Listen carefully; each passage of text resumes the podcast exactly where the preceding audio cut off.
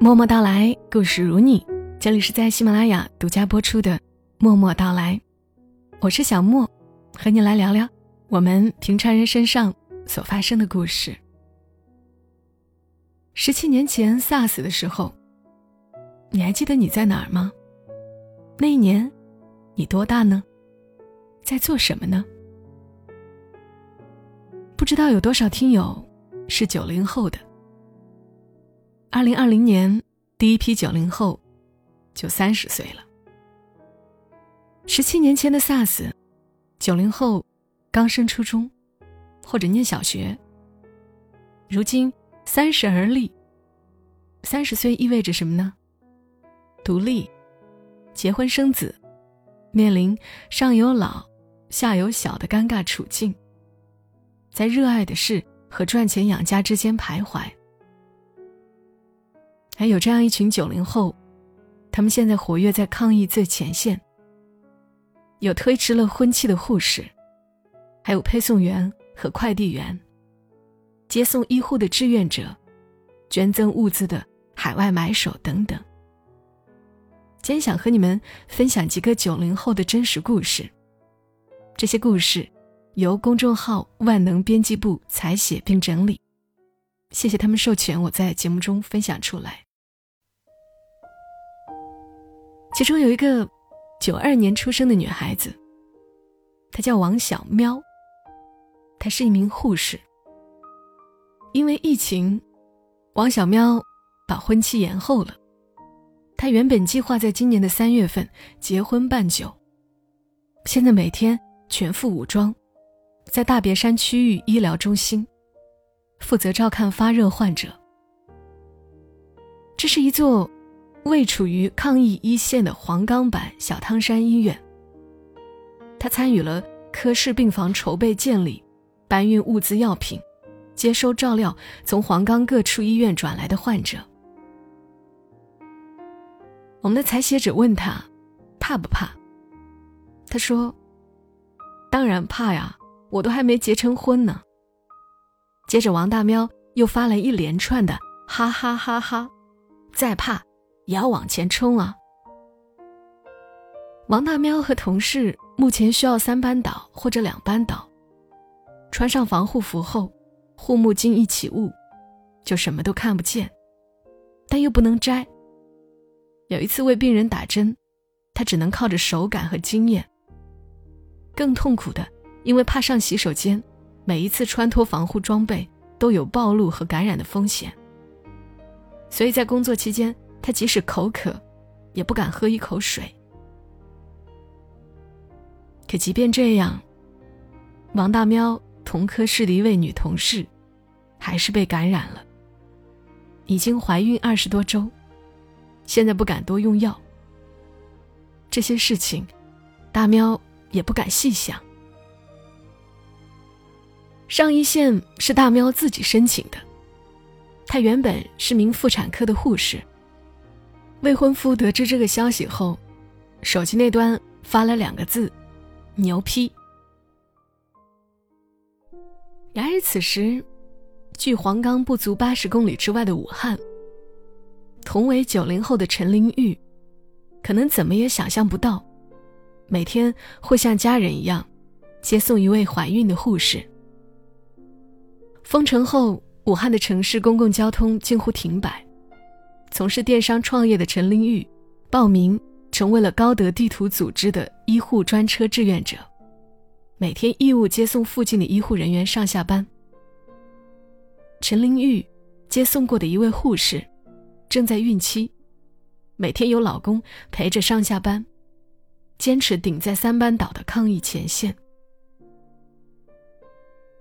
第一次接送后，陈玲玉把自己的联系方式。留给夫妻俩。以后万一下班叫不到车，直接给我打电话。在武汉宣布封城的前一天，性格爽朗的陈玲玉气哼哼的拉黑了几个本地好友。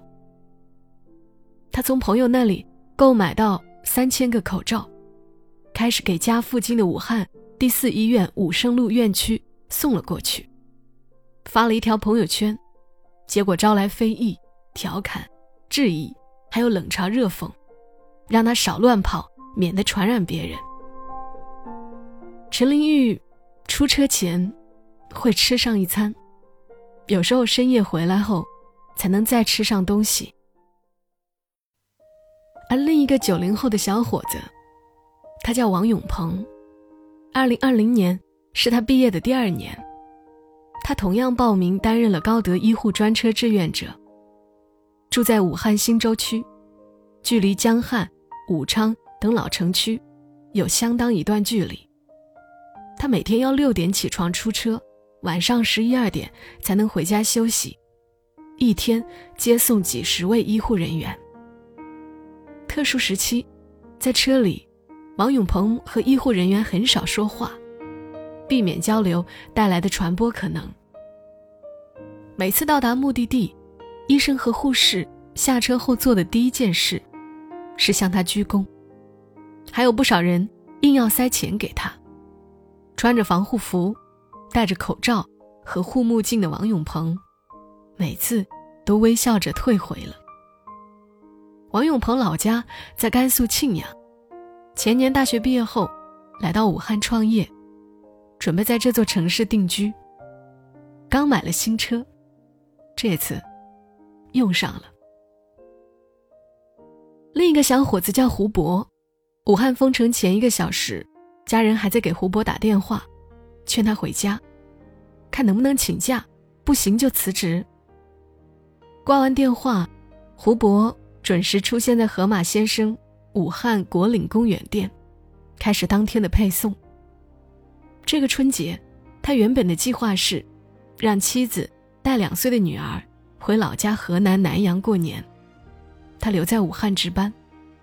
但没想到疫情发生了，一月二十三号封城那天订单暴涨，最高飙升至两千单，门店只有十名配送员。有几个还被家人拦住了，不让出门。最后算上胡博，只有八个人。作为门店组长，每日负责物流方案，他很清楚，如果自己这时候走了，其他人根本扛不住。他只能跟家人说：“你们在家就好好休息，我挺好的。”然后加入到一线配送中。当天，胡博把所有订单送完，已经凌晨一点。他一个人坐在马路边，等同事的间隙，趴在空箱子上休息。这一幕被路人拍到，发到了抖音，获得了十四万点赞。同事认出来后，把视频转给胡博，但他的第一反应是希望家人别看到，害怕他们会更加担心。在一线配送，胡博经常碰到顾客给红包，有的还在家里准备了热饮料，给他煮板蓝根。红包，他只破例收过一次，因为顾客哭了。顾客给红包的时候哭了，说：“感谢有你们。”我也哭了，感谢有你懂我们。回去后，他把红包上交门店，后来门店以奖金的方式发给了他。家人看到关于他的报道，都会转到亲戚群，大家都说为我们河南人争光了。大难之前，大家都在为了生活奋斗，感受不到这份情谊。现在每个人都很默契，相懂，相知。非典时期，胡博说自己才上小学，这次疫情更能感同身受。你永远不知道明天会发生什么，现在做这个已经不是钱的事情了。还有一个女孩子叫李慧杰，为了让家人安心，每天早上出门前，李慧杰都会在李家村的微信群里报一声平安。就两个字，平安。李慧杰来自西安，年前理了个圆寸，纹了身。中性打扮的李慧杰，大家都叫他杰哥。这个春节留在武汉，作为超市店长，和同事保证日常生鲜品的收发货，维护卖场的运营。因为疫情，猪肉曾经七天断货，黄瓜、西兰花、青椒、大蒜、生姜等蔬菜更是紧缺。联系供货商，对方很为难，司机短缺，没办法送货。挂完电话，李慧杰就和同事开着私家车，前往三十公里外的东西湖区拉菜。回到超市后，再亲自分装。李慧杰说：“我是一个荣誉感特别强的人，我不在乎薪水多少，但一定要有一定的荣誉和成就感。”二零一二年毕业之后，李慧杰曾连续七个春节没有回家过年。去年回去过一次，每年岗位都在变，想留下在新岗位体验一下。今年是他第一次担任店长，本来就没计划回去。现在，他不但要确保超市的运营，还要保证团队十个人的安全。有几个员工住的比较远，他每天就开着自己那辆贴着《火影忍者》的车，绕路。接送同事上下班，很有大姐头风范。他说：“我的内心是很强大的，抗压性、独立性都比较 OK。这么多年下来，我一个人遇事不会慌。大街上的空城只是表象，更多的武汉市民将自己隔离在家中。春节前，另一个九零后姑娘园子。”从日本回到武汉后，一直和家人待在家中。有一天，她在网上看到一个外卖小哥接受采访的视频，对方一边哭一边说：“大街小巷都没有人，我心里很难受。我一边骑车，一边在哭。”园子也跟着视频哭了。我们作为武汉人。一定要出一份力。原子是淘宝全球购日本买手联盟的成员，在接到号召后，共同发起了募捐，组织在海外的买手为武汉一线的医护人员捐助口罩、护目镜等医疗物资。大学毕业后，在国内工作一年，原子决定去日本进修，一边学习语言，一边在居酒屋打工。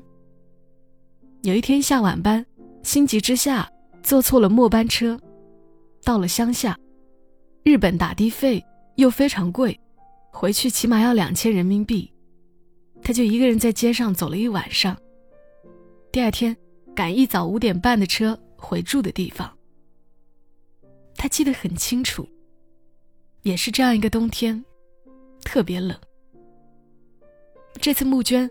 好多曾经一起在日本留学的朋友来问，我能帮忙做些什么？他和朋友们一共募捐到二十八万的医疗物资。日本当地的店员一听说口罩是寄给武汉的，马上取消限购，把店里有的存货全部拿了出来，帮着一起装箱打包。后来，龙浩航空也提供免费包机服务。口罩从大阪飞到武汉天河机场，医院派人签收后，直接拉回医院。这些九零后选择逆行在抗疫的第一线，不过是遵从自己的内心，用行动疏导自己心里的情绪。就像原子说的：“自己怎么想，就勇敢去表达自我。”每天送完同事回到家。超市店长李慧杰会练一会儿吉他。年前，他在年会上演唱了一首《年少有为》。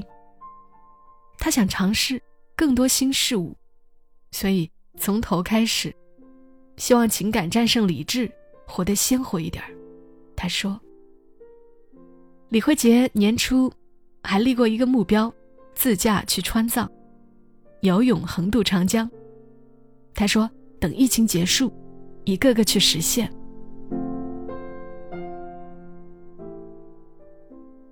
刚和你们说到的这些真实的九零后，在疫情没有发生前，就是我们身边普普通通的一个人。我相信还有很多很多这样的人，奋战在一线。我愿他们平安、健康。录这期内容的时候，我眼泪就没有停过，声音也不对劲了。但我就是希望，我们大家不要忘记他们，请记住他们。节目最后要和大家一起来听一首特别的歌，《心暖心等于世界》。这是一首犹太和音乐集团联合多个平台共同发起的歌曲。在这首歌里，我们会听到很多熟悉的声音，比如大张伟、品冠、刘惜君、阿朵、宋威龙等等。有五十多位歌手在这首歌里发声，而且他们全部采用自我隔离式的工作方式，完成了歌曲的录制以及后期工作。甚至有一部分歌手使用的是手机等数码设备来完成的录音。这可能是以前从未有过的。歌曲由易家扬作词，许嵩作曲，张亚东制作。通过歌声向奋斗在一线的医护人员致敬，为努力抗击疫情的每个人加油。心暖心，温暖人间，人助人。守护世界，愿这个冬天尽快过去。这里是默默到来，也谢谢你听到我。希望我的声音能给你一些温暖的陪伴。如果你想更多的听一听此刻湖北地区那些普通人身上所发生的真实的故事，那在默默到来全民故事计划的三百种人生那个专辑，这几天的疫情专栏故事，现在。都可以免费听，因为我希望他们发出的声音能被更多人听到。让我们给他们一些鼓励和支持。依旧希望大家平安、健康，好好活着，一夜好眠。小莫在深圳和你说。会的雪。下进忽然的冬天，本该发亮的脸，却黯然又疲倦。低头暖通红的耳边，无声疾哭里黯然沉淀火焰，难入眠。风吹云海的人间，无数心跳声中，阳光慢慢出现。所有苦与险，终会化作尘埃被跨越。我们脚印着翻转苦难的语言，那雨下的一滴泪，交换平安。终将到来的光辉，踏出勇敢的脚步，迈向明天。们心暖心，就等于全世界。若梦成你梦，真爱对抗梦魇。我们心暖心，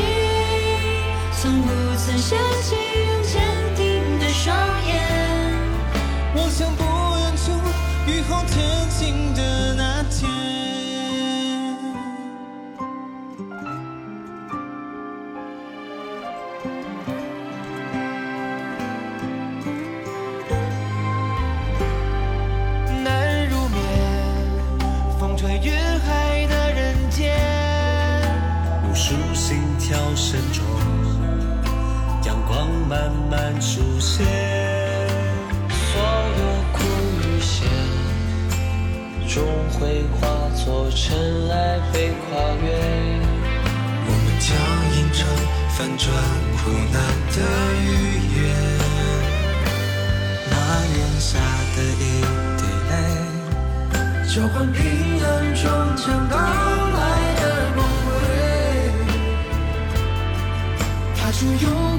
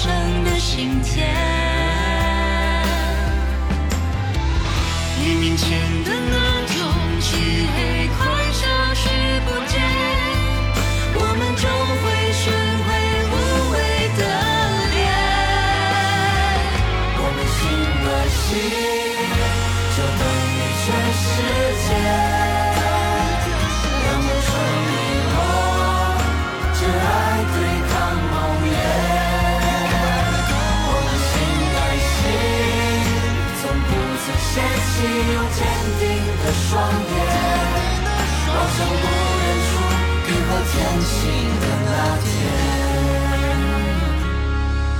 望向不远处雨后天晴的那天。